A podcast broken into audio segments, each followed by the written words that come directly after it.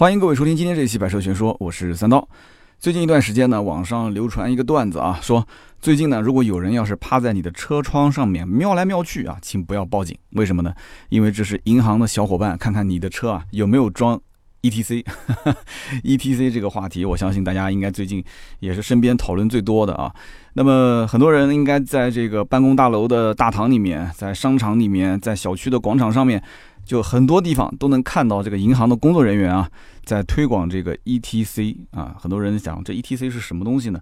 我相信只要是开车的人应该都知道。可能有一些人不开车啊，或者不接触这个汽车，我相信我听友当中没有这种人吧，应该都知道 ETC 就是这种啊高速公路上面你不需要停车，直接就可以支付通行的这么一个设备，一个小黑盒子啊，连在这个前挡玻璃上面。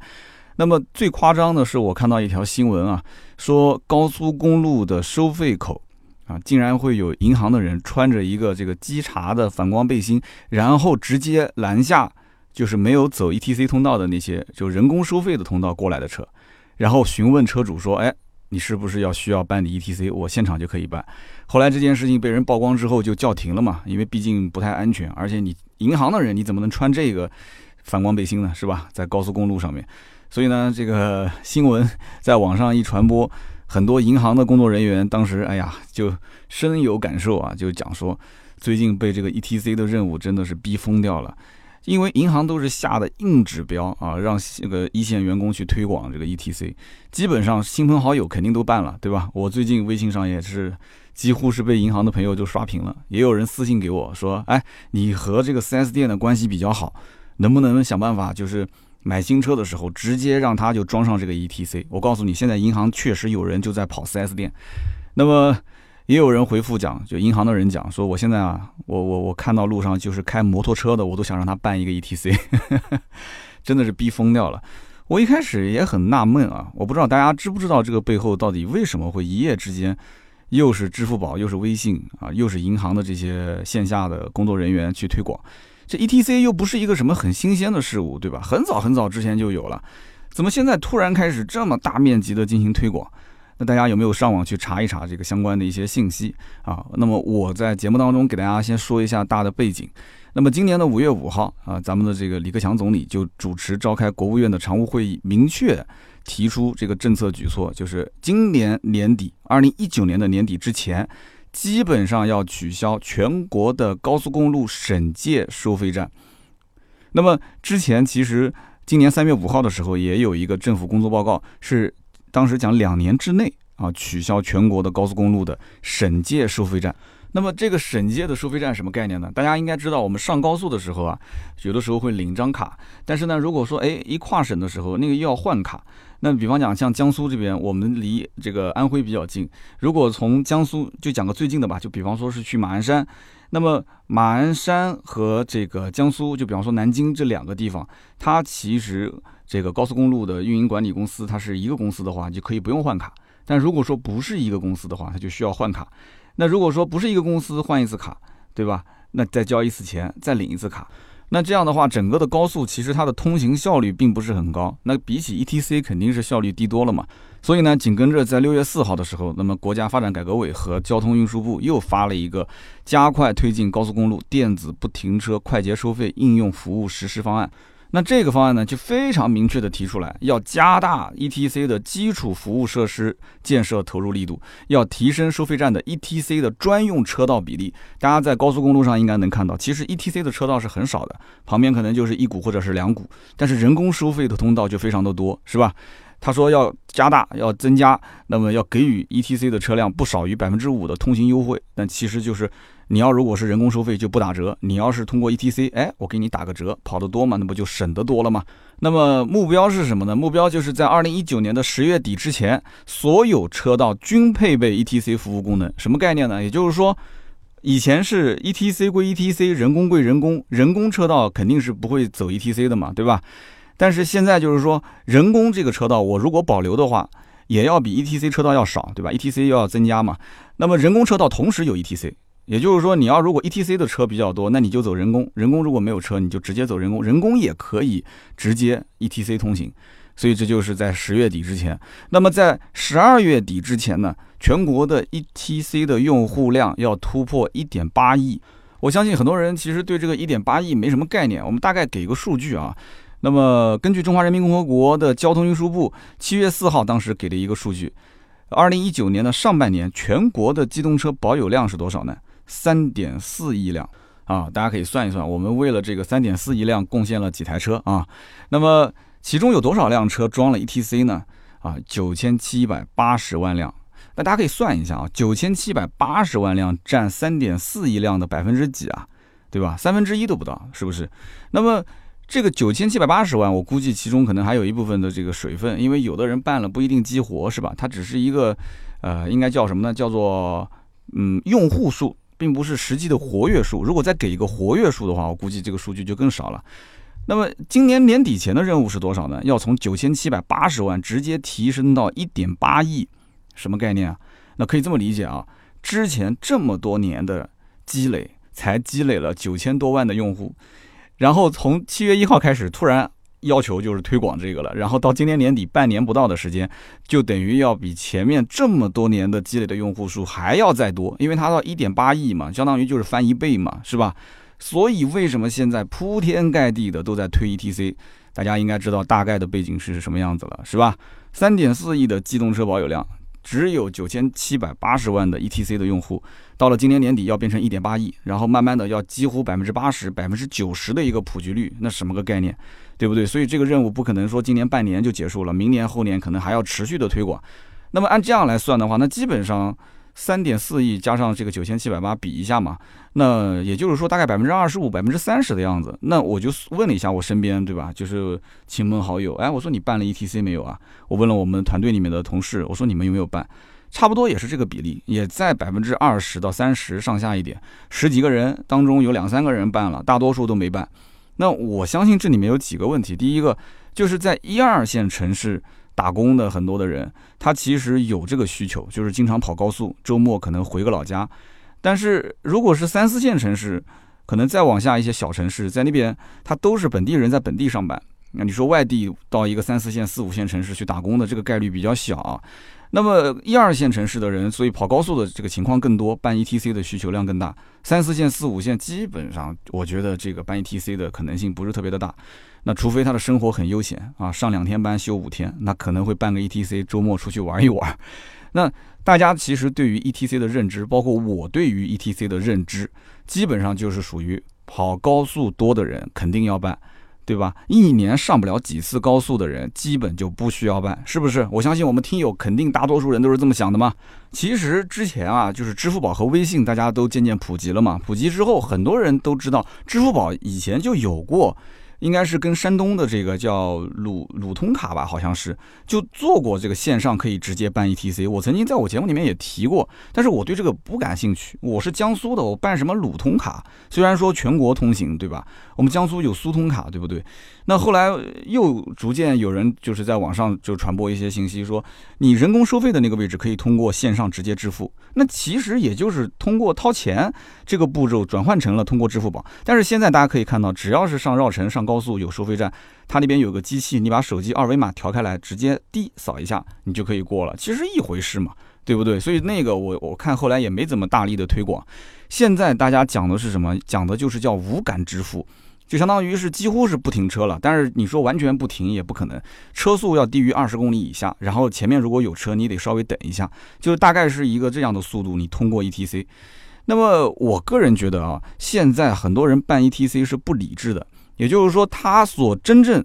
并不是看的 ETC 这个东西我有没有用，而是看的是这些优惠实在是太多了，所以他想拿这些优惠，或者还有一些人就是人云亦云嘛，也不知道这个东西到底有没有用，以后怎么用，反正看别人都在办，我也得办。所以说节目的开始啊，这也聊了有九分多钟了，我觉得我还是要提一下我自己的想法，我的思路，因为这个最近问的人太多太多啊，我的大概的思路一共有四点。那么第一点是什么呢？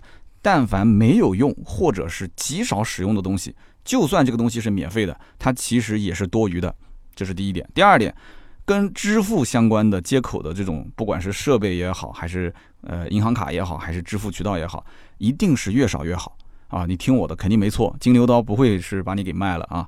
第三点就是。越是热闹的地方，它的是非越多。这个我们后面会详讲。那么我说这几句话，并不代表说我不提倡 E T C 的出行方式啊，因为这是大的趋势嘛，这是政策趋势，所以我个人觉得这个是一定要支持的。我也是真的是发自内心非常支持啊！大家你想都安装的 E T C，高速公路的收费站越来越少，对吧？然后呢，你通过 E T C 不停车就可以支付，那拥堵也会少，尾气的排放也会少，整个的车子在高速公路的这个车速啊，保持的车速啊也会更快一些。所以这个是很好的一个画面，是吧？但是我希望大家就是在目前的这种消费环境里面，一定要理性，不要盲从啊，兄弟们不要盲从。虽然这个东西可能也没几个钱，但是怎么说呢？就是你要理性消费啊，要理性消费。现在除了支付宝和微信两个渠道可以办 ETC，我刚刚前面说了，对吧？银行现在在线下也是发力非常的凶猛。那据说现在是银行经常会调一些相关的优惠政策。为什么呢？因为它都是瞄着其他的银行，其他的银行给什么政策，那我就做相应的调整。那我这里面有一张南京各家银行 ETC 的省钱排行榜，那么大家可以看一看，怎么看呢？可以在我的微信订阅号，呃，直接回复 ETC 啊，这英文单词 ETC，你就可以看到了。那这个表格制作的非常简单粗暴，大家只要打开一看就知道，这一定是邮储银行做的。为什么呢？因为这里面邮储银行它的这个省钱用。大的这个加粗的字体，然后写出来，它能省两千六百四，中行能省九百六，农行能省九百四，农商行能省八百，建行能省五百六，工行能省一百块钱，啊，就是他就说我是最厉害的，但是是不是最厉害的，我相信消费者自己会有自己的判断，是吧？但是目前来讲的话，我感觉啊，邮储银行是跟这个支付宝是有合作的，那线下的这个推广力度确实也挺大，所以基本上我觉得这场 ETC 的装机比赛应该多数。赢家或者说是冠军就是这个邮储了，对吧？但是有多少人平时用邮储银行的信用卡？有多少人用邮储银行来理财、来存款？大家想一想，有没有啊？除非你们公司发工资用的这个卡啊，或者说是可能小孩交学费或者怎样，自己交学费什么的，你用这个卡，否则的话，谁会想到去办邮储，对不对？那全国各地的银行的补贴政策虽然说是不同啊，但是我建议你上我们的订阅号“百车全说”啊，你回这个 ETC，你看一下这张表，你看一下这张表。它的大体思路其实是一样的，我帮大家去解析一下啊。那么首先，这个 OBU 的设备一定是免费赠送的。有人讲说，你不是说 ETC 吗？怎么又变成 OBU？ETC 是中间插的那个卡片是 ETC 卡，但是那个设备叫 OBU 设备，这个设备是免费送的。你光有这个设备你还用不了，你必须里面去插张卡。那么插这个卡有很多的这个办理的渠道，基本都是要求你必须办一张他的储蓄卡或者是他的信用卡。啊，虽然有有平台像支付宝或者微信，他会说你可以设置成微信扣款啊，或者是设置成支付宝扣费，但是我相信银行啊，绝大多数的银行是卡在自己的银行卡支付的这个环节，因为毕竟我为什么那么大的力度免费给你赠送 OBU，免费给你赠送那么多的使用的东西、使用的政策，那我就是要你消费啊，你光办一张空卡你不消费，这这。这不是我的初衷，是不是？好，那 OBU 的设备是免费赠送的，就是那个小黑盒子，这个东西的成本大概在七八十块钱。银行它是不造这个盒子的，所以银行一定是花钱把它买回来，从外部采购回来，这个是成本，这是硬成本，这肯定是省不掉的。然后再用各种比较吸引人的政策，让你去办卡，让你去开卡，对吧？那么高速公路的通行费用的减免，这个是最直接的嘛，因为你。办这个东西无非就是跑高速，跑高速你就要收费，那你收费人工的话是没有减免的，那这个我就给你减免。那怎么减免呢？大家想一想，你跑高速跑得多，对吧？你得到的实惠就多。我看到现在呢，邮储是这样的，就是说给你八八折，然后你只要这个门槛就是消费你要满八十八块钱，你要拿他那个卡去消费啊，你不是说光办个卡你就不用就八八折，那不行，你消费至少要满八十八，然后每个月的这个可以省钱的上限是一百块。也就是说，每一次给你打八八折，他比方说第这次一百块钱的通行费，一百块钱通行费八八折，不就省了十二块钱吗？你跑了十次，不就省了一百二吗？啊，不行，你一个月最多只能省一百，到了一百就封顶。那么半年的话，最多能帮你省六百块钱。那因此你想一想，你这一个月你要跑多少？一百多块钱你能跑多远？你算一下嘛，对吧？一百多块钱省十二块钱，你要跑六趟，嗯，你跑六趟的话，你就基本上能把这个给吃满啊，大概就这么回事。那每家都不一样，还有的是要领这个免费通行券，或者是打折的券。这个券怎么领，也是通过它的 app 上面，然后通过各种消费，然后你去领券，领到券了，你就可以去啊跑高速的时候用来抵扣，用来减免。游戏规则都是银行定的，而且现在定的跟以后更改的肯定是会有变化的，想都不用想啊，想都不用想，你想想以前银行办卡洗车你就知道了。那么每家银行补贴是不一样的，但是目前来讲，除了这个高速公路的折扣以外，那么剩下来就是加油。加油这个其实一看就是大家能知道吗？这肯定能得到的实惠。为什么呢？且不说你平时开车加油，你如果办了 ETC，你肯定经常跑高速，经常跑高速，那肯定是要加油的嘛，对吧？而且加油的次数比以前要多得多了。那当然了，你除非像我这样跑电车是吧？按我讲，这个规定应该就是电车不允许办，电车不允许给这优惠，因为你电车给这个优惠有什么用啊？加油也没有用了，对吧？那这个加油的次数多了之后，他们也会给予一定的补贴。但是我看了一下子，加油返现不是那么多，每个月的上限也基本上就是五十块钱，最多就是五十到一百之间吧。那么也需要你有消费。也就是说，你必须要消费到一定层次，比方说邮储银行消费八百八十八，它返百分之五；消费八千八百八十八，返百分之十二。包括这个中行也是，它有要求，要消费六千返你五十。那么农行是消费两千返你五十，所以它都是有门槛的。你不要认为说啊，我不办卡，我不消费，我就能把它的这个所有的优惠都吃满。看清楚它的条款，每一项都是有门槛的。就是说一千到一万，就是让你去促进它的流水。啊，就是要用他的银行卡去消费，那么很多人会觉得说，那我就用他的卡去消费，我就拿这个实惠呗。你算来算去，你看看一个月你就是累不累啊？就是你就是想拿他那么一点优惠，又要想着用这个卡消费，又要想着天天跑高速跑得多才能拿得多。我觉得这个真的办 ETC 这个应该是谁来买单？我觉得真不应该是银行买单，应该是中石化跟中石油买单，因为你最终办了 ETC，不就是让大家加油的次数更多了吗？是不是？这个是开个玩笑啊，说题外话了。中石化跟中石油它是刚需，所以人家根本就不需要去贴补，对吧？银行现在开卡的开卡率是非常非常低的，所以他是觉得这是一个好的机会，重新又把客户抓到自己手里面。那么还有一个呢，就是洗车的优惠，那这个每一家给的都不多。你比方说有的是呃新客户，那么我给你五次，有的是给一次。啊，有的是你要消费个两千还是三千啊，我给你一个几次；还有的就是比方说要消费两笔还是三笔，我给你几次，它都是有条件的啊。说一千到一万，就跟刚刚前面说一样，就是你要消费多消费，我就多给你优惠。这个也不是什么很新奇的事情了，你只要看一看很多的一些饭店门口，它有的时候都会跟银行做合作，比方说什么周三半价或者是特价菜，持什么银行卡就可以用什么价格来购买。那么洗车是一个，最后就是像什么代驾啊、汽车美容类的服务，其实这些也都是跟商户的合作，拿一些政策进来，然后呢，也要求你消费满多少钱或者是多少笔。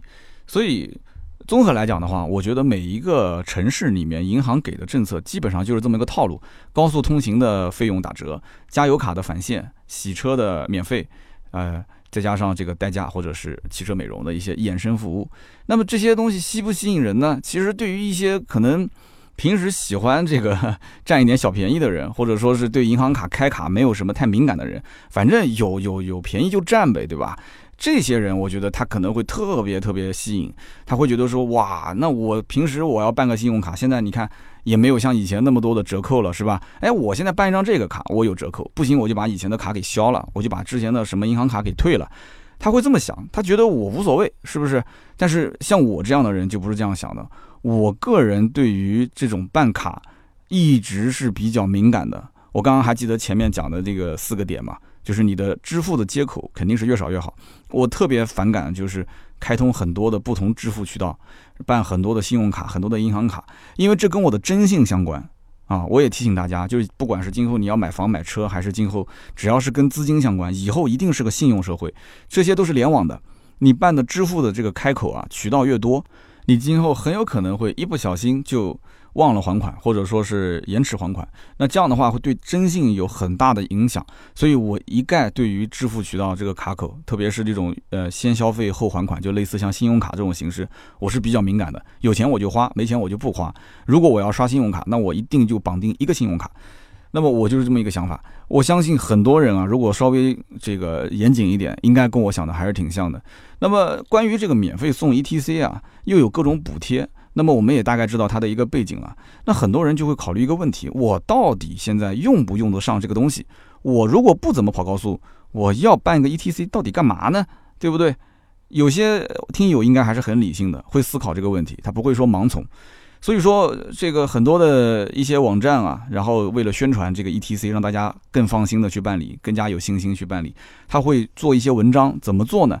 他会告诉你说，今后啊，这个 ETC 不仅仅是高速公路通行的便捷渠道。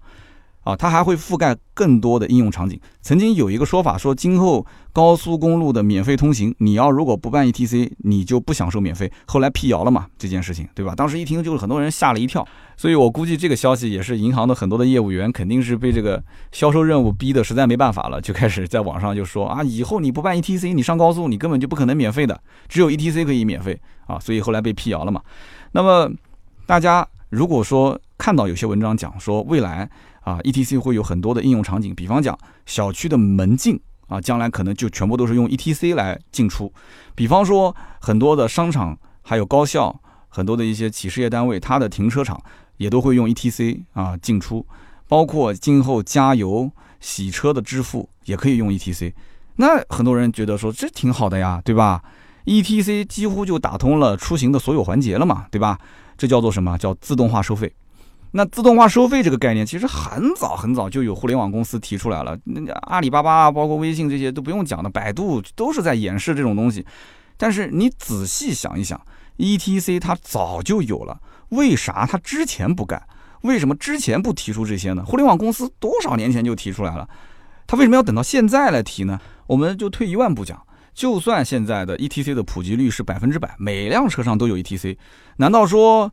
达到这个普及率之后，自动化收费的时代就到来了吗？你不能说光我车主车上有一个 ETC，那你要把这么多的应用场景、这么多套系统，而且很多系统已经现在都还算比较完善了，对吧？你要把它全部替代掉，让 ETC 去取代它，可能吗？我在想这件事情。那当然了，我还是那句话，我是提倡装 ETC 的啊，这是大的趋势，没有办法。就我就有一点点疑问，仅此而已，对吧？那我对这个 ETC 未来这么多的应用场景，我是持有一定的保留态度的。为什么呢？大家想一想，现在的这么多的应用场景里面有相当多的资深的老的玩家，对吧？你就拿停车收费这件事情来说，停车收费，我相信大家只要有车，对吧？经常会去地下停车场。你但凡去任何一个地下停车场，无人收费系统，你去看一看，你手机里面现在你关注的订阅号有多少个？包括商场自己的订阅号，包括那种跳出来的什么这个停车那个停车的系统。我身边曾经有一个人拿过风投去做这个，就是无人停车的这样无人收费的停车场项目，当时拿的钱还挺多的，都是上千万了。结果他实在是做不下去了，为什么？因为这个里面啊，完全是靠人脉关系，完全是靠就真的是靠人来去解决这件事情，而不是说你的技术有多少啊。那么这个商场的停车场，它改不改造？它改造不改造成无人收费，其实对它的整体的客流量没有什么影响。你说，就像以前我们进停车场还有人来啊发张卡，或者说啊收个钱什么的，就现在你要如果说是做无人停车场，对他有什么影响？他想改就改，不想改就不改。所以以前的推进难度非常大。然后很多商场又是全国连锁的，对吧？按道理讲，你搞定这一家，你就肯定是把全国都搞定了。但是很难啊。他真正意识到了，其实不仅仅是一个。就是简单的支付的过程，它其实更多的是跟来这边购物消费的客户的一个粘性，它可以直接把收费的这个节点设置到自己的订阅号上面，然后这里面就可以有很多的一些就是交互的情节在里面，对吧？这你商场的活动打折的信息，商场的一些这种啊什么周年庆啊、亲子啊啊，包括你可以接入很多的一些其他，就是他在自己的订阅号上面支付。那他现在基本上都不太喜欢跟第三方，真的能进驻到这个商场的第三方，那他的关系真的是相当相当牛叉。所以说，你看四五年前我那个兄弟拿了这个融资，然后去做无人收费的这个改造，大家都不理他。结果呢，现在全国都是，但是他不做了，为什么？那他没有喘过那口气，对吧？然后最终商场自己做，或者是比较有背景的第三方的这种支付平台，第三方的这个无人收费的相关的系统，就做的大的就那么几家嘛，啊，开始通吃全国，就是几乎就是寡头垄断。那么在这种前提条件下。那 E T C 能把他们全部赶走，然后直接接入这种商场的无人停车设备，商场愿不愿意呢？他这个数据自己是留着要有用的啊，这两个这个数据之间能共通吗？能共享吗？对不对？凭什么他要把它让出来呢？对不对？那么很多的无人收费的停车场，它本身就是无感支付，就是你可以不用掏出手机，然后呃购物结束之后，你在那个下电梯的时候扫个二维码，然后再付个钱，你不需要。很多的这个商场里面都不需要这样操作了，你只要就是开通无感支付啊，你就直接开车走就可以了。你开车走的时候，那个栏杆会自动抬，栏杆自动抬完之后，你的这个手机如果是绑了微信或者支付宝，就自动扣费了。那 E T C 你替代它的意义在什么地方呢？它已经是非常非常方便了，都已经无感支付了，你根本就不用管。所以我在想，真的，它以后的应用场景真的能有那么多吗？小区、写字楼这些停车场，那我每天我讲我自己啊，我们小区每一年的这个车停车费啊，是一年一交；办公楼的停车费我是半年一交，因为万一有一天我可能不在这边办公了，我要搬办公室的时候，那我停车费交了多，他也不会退给我，所以我就是半年一交。那这两个边就是公司跟我们家，它也是无感进去出来，它都是自动抬杆啊。为什么？我的费用是提前交掉的，我又不是每一次都交钱，而且我每一次进出我都能看得见我的车辆的这个剩余天数是多少，我大概心里也有数。而且就算我不看，快到期的时候，物业自然会来找我，对吧？然后我会通知我，我也是通过线上这个网络支付嘛，就 OK 啦，很简单的事情嘛。那么再讲这个洗车也是一样的。哎，你说洗车啊，包括加油啊，这种消费环境，你告诉我说将来能用 E T C 自动支付，我觉得有点遥远啊，我不太能想象。你看那个 E T C 的设备，基本上都是在一个固定的车道，你是固定通过、固定扫码，对吧？固定扫这个设备，它是一种感应支付。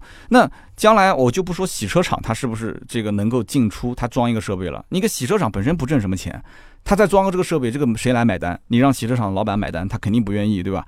那。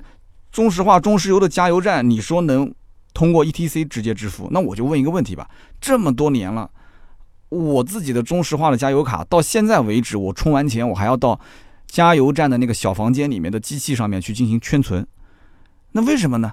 我就想不通了。就现在这个社会，这个哪个还跑过去说充了钱之后去消费，还要在个机器上插一张卡，然后还要再输个密码，然后再点击圈存，然后点击确认，还告诉你说对不起，没有小纸条。打印不出这个回执单，我的天哪！所以你想，你说一下子现在大家 E T C 普及之后，中石化、中石油就就无感支付啊，进了加油站之后，加完油之后出来的时候，杆子一抬，叮咚，本次加油四百六十五元，直接给你扣掉。我觉得我不敢想象啊，中石化、中石油能实现这一点。如果能实现，我跟你说，今天能实现，我明天就去办啊！我是他最大的一个推广专员，我给所有的人推广。哇，他太牛叉了，绝对就啊不。我可能不会推广，为什么？因为我是经常开电动车，我自己都不办，我还让你们办。我开电动车，我基本就跟加油站说拜拜了啊！如果以后续航里程再多一些，我就把那辆油车也卖掉啊！我从此就跟加油站说拜拜。那讲到什么电动车，哎，正好我可以接着聊电动车跟油车这件事情，也是我最近比较纠结啊。这个办不办 ETC 啊？那如果我要办的话，我的 ETC 是办在我的那个纯电的威马车上呢，还是办在那个燃油车奔驰车上呢？所以说，你看有的时候啊，这个生活就是这么的平淡而乏味，是吧？所以你看这个烦恼都是自己找的，就明明平时开的挺好的，现在来了一个 ETC，结果反而给自己就搞得很纠结。那你想，正常这个想法就是跑长途肯定用油车嘛，对吧？那肯定是给那个奔驰办一下。但是我算了一下，我平时跑高速、跑长途能跑多远？迄今为止，我们家这么多台车，之前那个小奥拓，然后奥拓也算啊，然后 CRV 啊，然后丰田，然后现在的这个奔驰，后来的威马，我没有任何一辆车跑长途超过五百公里的，可能连三百都没超过。这么多年了，我也是个老司机了，我连三百公里的长途我都没怎么用自己的车跑。以前我参加可能品牌活动自驾跑的都比我们自己家车要长。那我这么多年都不上高速了，难道说，哎，我办了一个 ETC 之后，我就天天跑高速了吗？我有那么多的时间吗？对不对？不可能的事情。家里面的媳妇儿也不可能天天满世界的跑高速啊。那他跑高速去其他城市干什么呢？那我就要问他了，是不是？所以这个我觉得啊，你不是说因为有了他，所以我要经常跑，而是你要问自己，我是不是经常跑？我要不要有他？不就这么一个很简单的概念吗？就是一个很。很很现实的问题，但是，很多人就是视而不见。就盲从啊，就是盲从就办了一个 ETC，所以我觉得这个事情大家一定要想清楚，对吧？那我就在想了，那我要如果是用纯电车去跑，平时我肯定跑短途是比较合适的，一两百公里、两三百公里，这不就是我最常见的吗？那我是不是应该办到那个威马车上？以后的充电桩也是越来越多，跑个小长途肯定不算个事儿，对吧？哎，这个时候有人可能要讲了，说三刀你真的是金牛刀，哎，现在这些东西都是免费送的，你两个都装不就行了吗？对不对？反正也不要钱，还有那么多的一些补贴政策。好，这就是我接下来要说的另外一个问题了。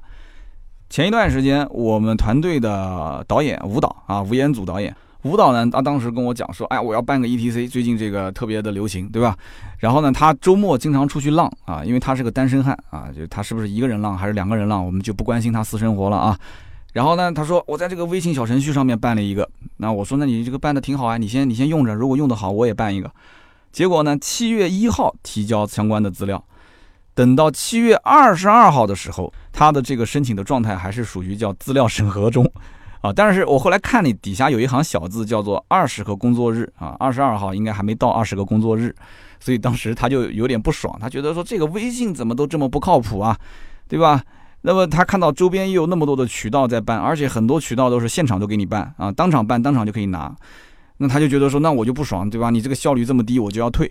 结果舞蹈在微信上退单的时候，取消订单发现无法取消啊，显示叫取消订单失败。发卡方业务错误，订单发行中无法修改。这个我们在星期天的图文里面都会贴出相关的图片啊。那么这个时候呢，我们的这个舞蹈就真的是怒了啊，就非常的不爽。平时都是这个微信用的挺好的，就结果今天怎么发现微信就这么不给力呢？然后呢，就打电话给这个腾讯的客服去投诉。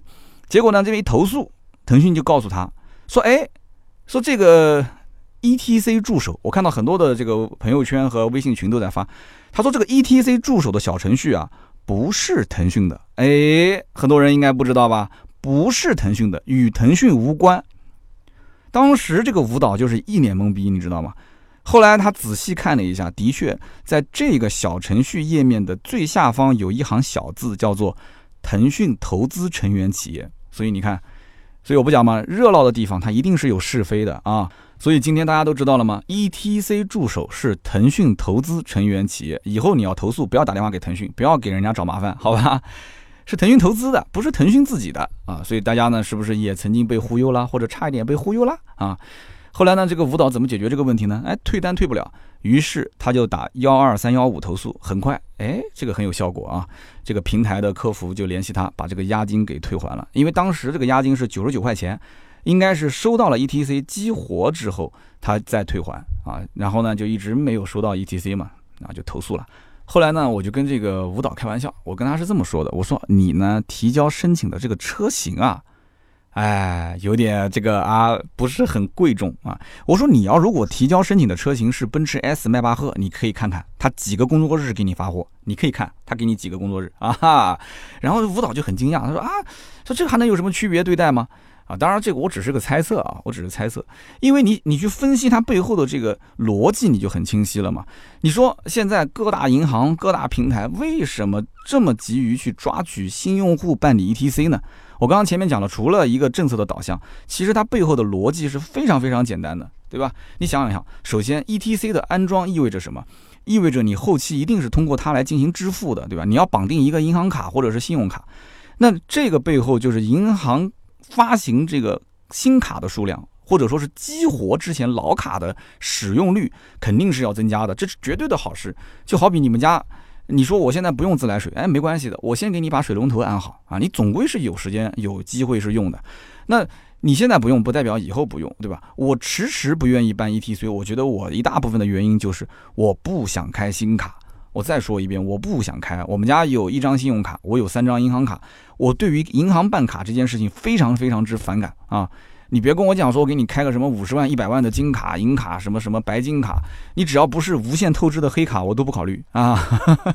无限透支他也不会看上我啊！他真的给我，我也不要，太恐怖了啊！这个，所以呢，我现在基本上目前就是这样的一种想法，而且往后走，以后可能都是数字货币了。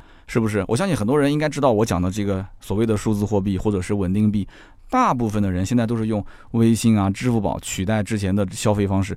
你想，之前的支付方式，要不就是付现金，要不就是刷卡。大家想一想，你最后一次付现金、最后一次刷卡是什么时候？可以留言告诉我是什么时候，我都记不清了。我们家那个信用卡，我真的我到现在摔什么地方我都记不得了。我出门肯定是不会带的。那我刚刚讲到就是以后的虚拟货币，其实之前这个也曾经啊相关。部门也研究过，但是发现这个发行相应的这种就是数字货币啊比较麻烦。这个不是微信、支付宝这种东西啊，就是正儿八经的数字货币比较麻烦啊。这个我们不能深讲，大家想了解网上自己搜。Facebook 之前不是想推这个稳定币嘛？之前 IBM 也做过稳定币，但是不一样啊。你想 Facebook 全球二十多亿的用户啊，前段时间不是打了一个申请嘛，说要推行这个就是稳定币。我的个天，全世界各国都很紧张啊啊！所以你想一想。我们今天聊的这个 ETC，前面说了三点四亿多的汽车的保有用户，这都是优质用户，对吧？你二十多亿的 Facebook 的用户，那还不一定都是优质用户呢，可能很多人都没有车呢。但是哎，在我们祖国的大地上，三亿多的这个用户他是有车的，对不对？那这三亿多的用户，如果它的普及率能达到九成以上，那就是两亿多，这不可想象啊，对不对？两亿多的用户是有车的，而且相应的有一定消费能力的用户。你说今后拿这个 ETC 随便干点什么，怎么不行呢？对不对？我不用说的再深一点了吧？大家都能理解，是不是？那办理 ETC 它需要什么？需要你提交行驶证，需要你提交身份证，还有就是车辆的照片。那么银行它只要一匹配，它其实就很清楚你这个客户到底有没有实力啊，经济实力、消费的实力，对不对？那有车客户，他首先实力应该不算太差吧？你怎么讲？一辆车五六万，最便宜的好一点的十来万、二十万，再好一点的三四十、上百万，他只要跟你的身份证一匹配，行驶证一匹配，他肯定清楚。那你现在如果有一辆车，还经常用 ETC 跨省来回跑，你说这种客户他的实力差不差？肯定不差。那么他又是来回跑的过程中开的还是一辆奔驰的 S 迈巴赫。对吧？经常来回跑，S 迈巴赫这个银行，我可以这么讲，你就算在他们银行没有业务，他用脚趾头想想，他也知道你绝对是优质用户，对吧？你甭管这个银行有没有存款，有没有什么跟他发生的这些业务关系，他一定会给你提供一些增值的服务，想都不用想。所以 ETC 的这一场。抢客户的大战，其实我个人觉得背后一方面是政策驱动，另一方面，银行肯定是希望通过这一次普及啊，就是普及 ETC，它要抓住这里面的重点用户啊，今后要推银行的金融产品、理财产品，对吧？那么今后肯定是要找这些相对收入稳定的、有一定的消费能力的，对吧？能给他增加流水的、增加收入的，不管是拉存款、做理财、放贷款，他肯定是要从这些用户当中去收益啊。好，我们今天节目就聊那么多，大家其实听听也都稍微懂一点了，是吧？稍微理解一点了。我说的也不一定全，我相信我们听友当中肯定也有啊，这个高速路网的，呃，也有这个银行的，也有相关的这里面的发行方啊，这个方那一方的。说说啊，你们这个行业看到了一些什么，也帮我们普及一下，大家一起交流，好不好？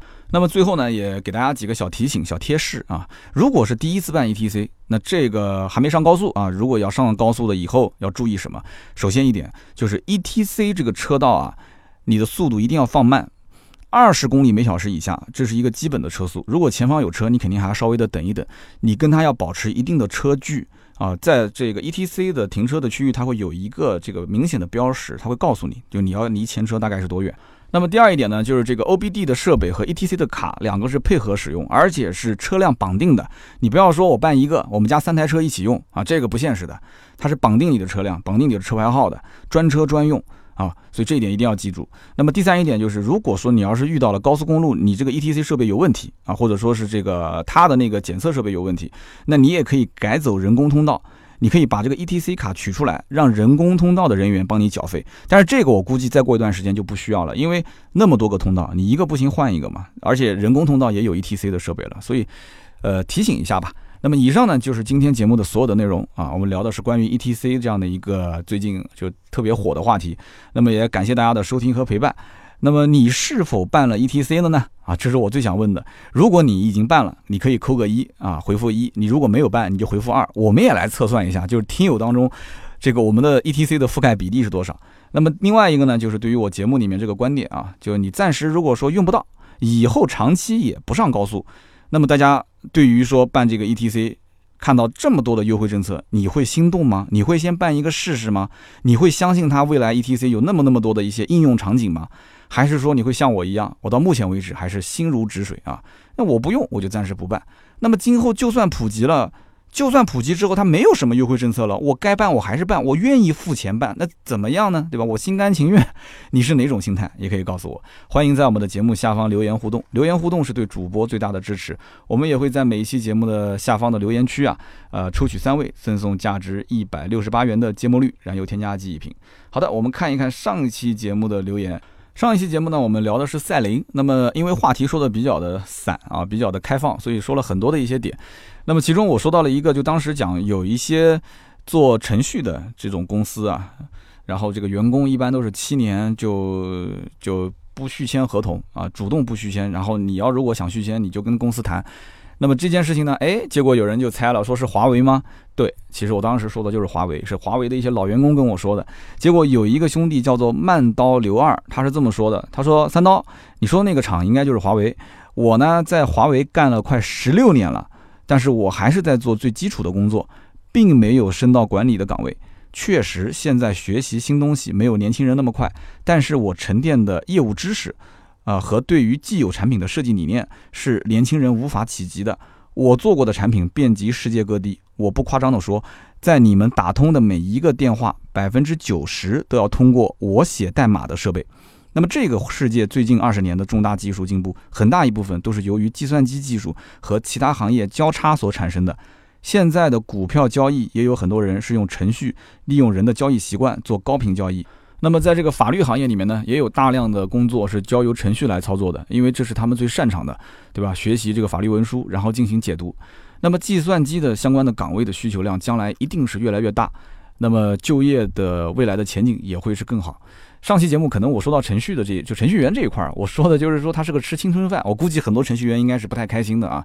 所以说我首先非常的尊敬，也非常的钦佩这位兄弟啊，十六年都坚持在最基础的岗位上去操作，而且他刚刚也说了，说我们只要打一通电话，百分之九十的设备是他写过的代码，真的非常厉害。就今天这一个芥末率是一定要送给你的，但是这里面其中有几个点啊，比方说你讲，你说啊有人用程序做高频交易。这件事情呢，我有所耳闻，也是之前做金融的兄弟跟我说的。那这几个哥们儿都被抓了嘛，也判了很多年。而且国外很多的一些做金融证券的，其实都不是走这种啊海底的光纤，他们都是买这种更快的，可能只有比别人快几毫秒的这种啊相关的这个数据通讯的这种渠道。我也讲不清楚啊，就很专业的一些术语。但是他们就是用了这个时间差，可能就是几毫秒或者是几秒，他就能赚很多很多的钱。其实你想一想，其实这背后也是人性啊。对吧？你说一个计算机如果按照规章制度、按照之前的逻辑程序去测算的话，它能想到说用高频交易，它能想到说去使用啊，就是比方说更先进的一个这个这个这个通讯渠道，获得这个零点几秒、几毫秒的这样的一个啊时间差吗？我我觉得以后的机器人如果能思考到这个地步的话，那就是非常非常恐怖了。而且你解读法律文案、解读这个法律文书。呃，这个没有问题，你把所有的这些法律条款都背下来，然后他触犯了什么条例，你有人为的把它输进去，然后去配比，哎，那你触犯了这些，你就按照这些来进行处罚就可以了。但是真的是这样子的吗？我觉得其实，首先啊，法律是人定的，而且执行法律的也是人，这里面其中肯定是有很多的一些相应的啊，需要有人来操作的，符合人性的背景在里面。反正这是我的观点，没关系，大家一起讨论好不好？那么这是叫慢刀刘二。那么下一位听友的名字叫做 L T S P Z 啊，他只留了一句话，但是我印象很深刻。他说：“我呢就是经济学和法学双学士学位的打工仔。”哇，你看我上期节目里面说了嘛，我说学经济的跟学法律的将来混得好的概率非常大，所以今天这一瓶芥末绿算我巴结你的啊，将来混得好不要忘了三刀送过你一瓶芥末绿，带我混混好吧？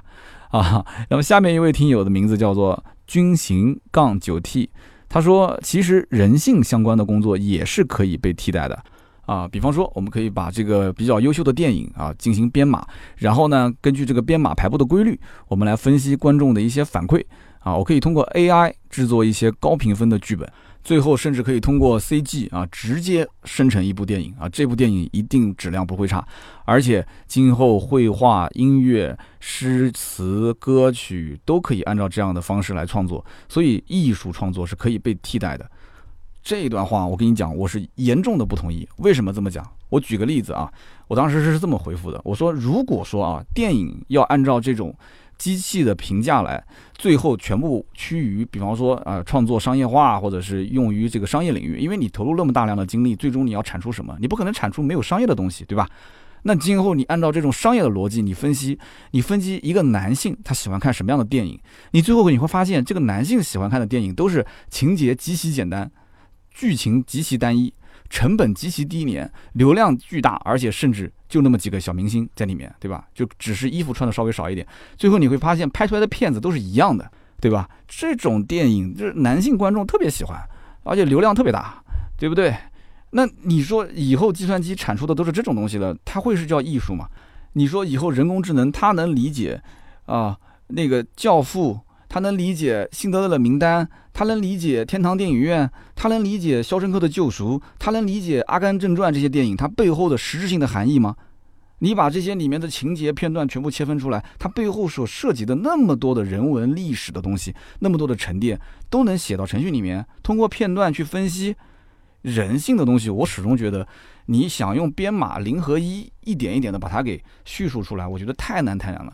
这个并不是说以后的芯片技术做得越来越好、越来越小，可以植入大脑，或者说以后的存储这个技术越来越厉害，甚至都不需要硬件存储，全部都是云存储。我觉得跟这些东西没有关系。为什么没有关系？很简单，我给你举个例子，比方说，呃，我给你植入一个概念，我也不要给你植入那么多。你是一个这个独生子女，对吧？好，我告诉你，你有一个弟弟。好，就就一句话，你有一个弟弟。你现在就是脑子里面已经是完完全全相信我就是有一个弟弟的，好吧？只不过这个弟弟可能在世界的某个角落，那我得给你设定我有一个弟弟这个概念，n 多的一些细节。比方说，旁边一个人问你说：“哎，你弟弟以前小的时候是是不是受过伤啊？”你就要能马上能回忆出来，他到底有没有受过伤？那对方为什么要问这个问题？他可能看到了弟弟身上的某一个伤疤。那比方说他会问：哎，那那你弟弟以前学习成绩好不好啊？哎，你弟弟这个打球打得好不好啊？哎，你弟弟现在在做什么呀？哎，你弟弟什么什么？就这里面会有很多很多的相随机的因素。请问你怎么编？你怎么编？对不对？这只是植入脑海的一个概念。那这个里面你只是我有一个弟弟的一句话。所涉及到的，从过去到现在到未来，对吧？你弟弟将来报什么志愿啊？啊，你弟弟这个滑板现在玩的怎么样啊？啊，你弟弟现在这个交女朋友了没有啊？啊，你弟弟几个孩子？啊？我跟你讲，这只是一句话所产生的 N 多的联想，你不要认为它都能自动生成。自动生成的东西，你下围棋可以，那个东西它都是，对吧？布局嘛，它还是有套路的。你这个随机的一句话背后的逻辑，它是有 N 多的可变的和不可变的东西。就像我跟你在交流的里面，这里面有很多可变的，也有可能不可变的。如果全都是可变的，我这就我就像个疯子在节目里面乱讲，对吧？瞎讲。但是如果有一些可变的，有些不可变的，那就变成一个脱口秀了。所以我觉得真的这个逻辑没有那么简单。我不太认为将来很快，或者说是通过芯片技术、通过存储技术，就立马 AI 智能立见高下。至于说你说要把什么诗词、歌曲、音乐、绘画全部替代，我绝对不相信机器人将来能画出跟比人类更好好的画。它可以比人类更聪明，但是我不相信它能做出更好的电影、更好的音乐，或者是更好的画作啊。人类还是喜欢自己的东西。啊，所以这是我的一些想法。好，那么以上就是节目的所有的内容，也希望今天我们中奖的三位听友尽快啊点击头像联系我们啊，可以获得价值一百六十八元的芥末绿燃油添加剂。那么如果是想跟我们互动啊，或者说是想要咨询新车跟二手车的价格，也可以加我们的微信啊，微信号是四六四幺五二五四。好的，那么我们下周三接着聊，拜拜。